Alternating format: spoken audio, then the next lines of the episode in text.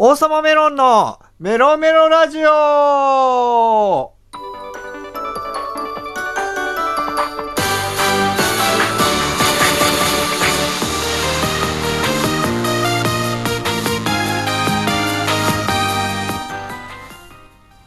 皆さん、よろしくメロメロ王様メロンです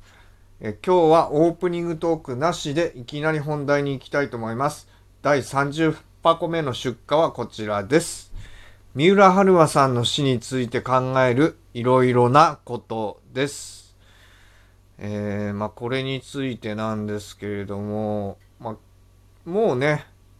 昨日あたりで報道は落ち着いてきたなと思っていて、まあ本当に、まあだからって、このことが終わったわけでもないし、まあいつまでもね、こういうこと語りたくないって人もいるでしょうけど、僕はね、なんで今更語るかって言ったら、やっぱり多くの人がさ、Twitter とかでも YouTube とかでも、速報に乗じて言うじゃない。で、あれってほとんど感情論だなって思うし、例えばなんで感情論かって言えば、何々について怒ってますとか、ご冥福をお祈りしますなんていうことじゃねえよ、みたいなことを有名な人からインフルエンサーまで言っちゃってるなっていうのがあって、ああ、これは感情論だわと思ってて、で、ツイッターとかも、他のもそうだと思うんだけど、本当に短い言葉で感情論言っちゃってるよね。まあ僕が言わなかったとまだ言えない、言い切れないんだけれども、でも僕はちょっと熟考したかったんですよね。こういうことに関して。熟考したかったので、今までちょっとこういうことを語らずに、で、今もうすでに、まあ時代の流れ的にもそうだけど、時期外れとはいえば時期外れですよね。でも、僕はちょっと今になって語りたいと思いました。で、三浦春馬さん、まあ本当にストイックで繊細っていう性格が報道されてて、ああ、この性格だと、うーん、まあ、自分から死を選ぶこともあり得るよなとは思ってしまいました。やっぱり、うーん、まあそういう人に対して僕、もっと早めに精神科や心療内科に行ってほしかったなと思って、やっぱ自分のプライドが許さなかったのか、そういう期間を知らなかったのか、やっぱりプライド的になんか役者が行くなんてって思ったのか、それとも本当に誰も助けを求められ、誰にも助けを求められなくて、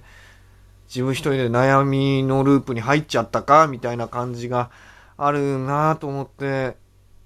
本当にやるせないですよね。で、まあ、ごくごく一部の報道ではお酒の量が増えたなんていうのもあって。いや、お酒に逃げるってさ、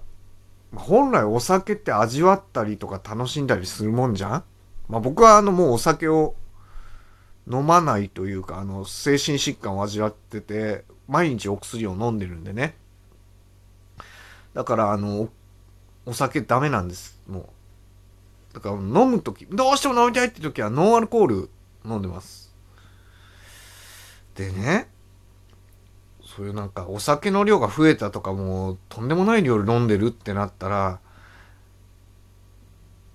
まあ周りは止めたでしょうけど、やっぱそういう事実があるからね。うるさい俺は飲むんだみたいな感じで飲んじゃってたのかな。で、他にも誹謗中傷って言われてますよね。1月と3月にそういうのがあった。1月は、ねえ、なんか、おそらく東出正宏さんのことだろうと思えることで、かばったら、900件の批判が来たと。まあ、賛否両論とも言われてますけどね。で、3月は、その、自分の主演舞台、コロナ禍で主演舞台やったらもうそれの批判が来たと。まあ、あと、本当にこれもごく一部の報道ですけど、なんかあの、留学をされてたみたいなんですね、3ヶ月ほど。その時に、もう、ルームメイトがいない時にはルームメイトが帰ってきた時になんか座って泣いてたと。でなんか知人になんか留学なんて時間の無駄だよみたいなこと言われちゃったみたいなんですよねだからそれで泣いてたそれらの複合要因になっちゃったんだろうな。仕事の忙しさもあったと思うな。本当にもう。あらゆる複合要因が死を招いちゃった一つが原因じゃないよね。うーんこれは複合要因だと思うわ。あの、僕も精神疾患を患って統合失調症ですからね。たまに死にたいって思うことあって、具体策まで考えることもあります。最近思う具体策は車にひかれようなんですけど、いや、それ考えてる時ってもう生きたいって思うことゼロですよ、はっきり言って。もう死にたいばっかになって、ああ、早く死ねないかなとか、まあ僕が死にたいと思わないっていうか、あの自殺未遂すらしなくなったのは、あの以前、この統合失調症シリーズって僕は呼んでるんですけど、5回にわたって、この、この1回前から5回目なんですけど、5回にわたって統合失調症シリーズってのをやったんですけど、そこでも話してて、大阪や神戸まで行って、茨城からね、神戸まで行って、自殺未遂したんですよ。憧れの地だったからね、そこが。憧れの地で死んでやれみたいな、そこまで大掛かりなことしたんですよ。ところが死ねなかったんですよ。で、その時悟ったんですね。ああ、もう、自分は、こんなに頑張って死のうとしても死ねないんだと。もう生きるしかないわと思って。それで、数年間は死にたいもなくなったんですけど、最近ちょっと復活してきちゃって死にたいが。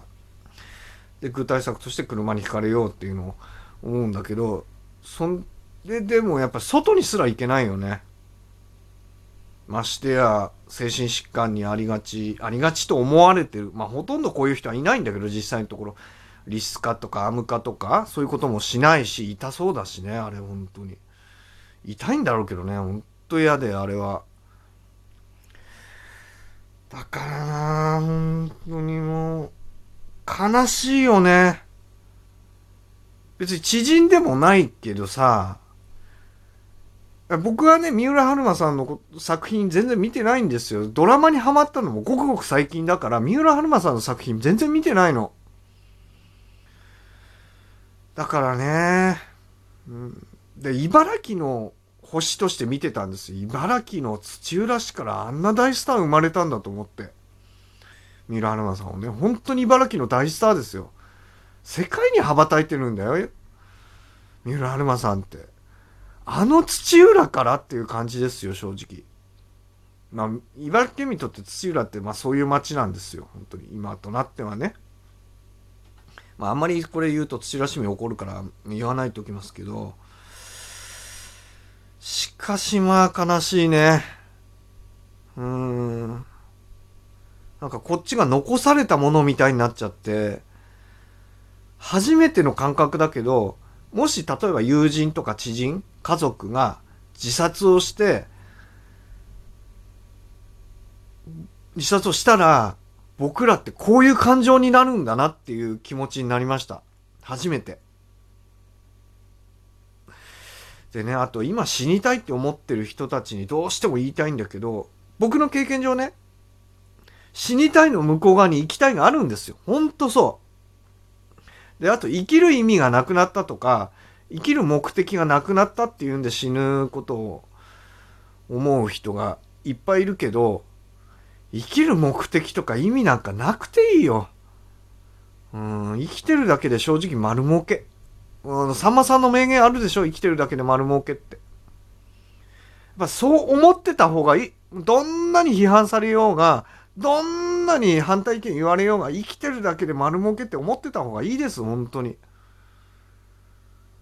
じゃなきゃ死に向かっちゃう特に日本だとあのね今日の速報ニュースで入ってきたことでこれはまるで速報に乗じて言っちゃってることなんですけどあの医者2人が食卓殺人をしたと。食卓殺人。安楽死とも言われてますよね。で、安楽死の議論って、まあ昔からされてるんだけど、ことネット上の議論で言えば、病気の苦しみで死にたいと思ってる人がいる。こういう人たちのために安楽死をさせるべきだって言うけど、じゃああなたは本気でその病気の人の立場に立ったことあるんですかっていうことなのよ。病気の人の立場に立てみればなんて言うけど、本気で病気の人の立場に立ってんのって思う。多分立ってないな。もう家庭すらしてないんだと思う。そういう言葉で濁してんだと思うな。で、これに関しても三浦春馬さんに、こう、くくりつけるように喋ってる人いたから、あれ腹立った、正直。ほんとさ、死について最近いろいろ考えるよね。こういうことあるからさ。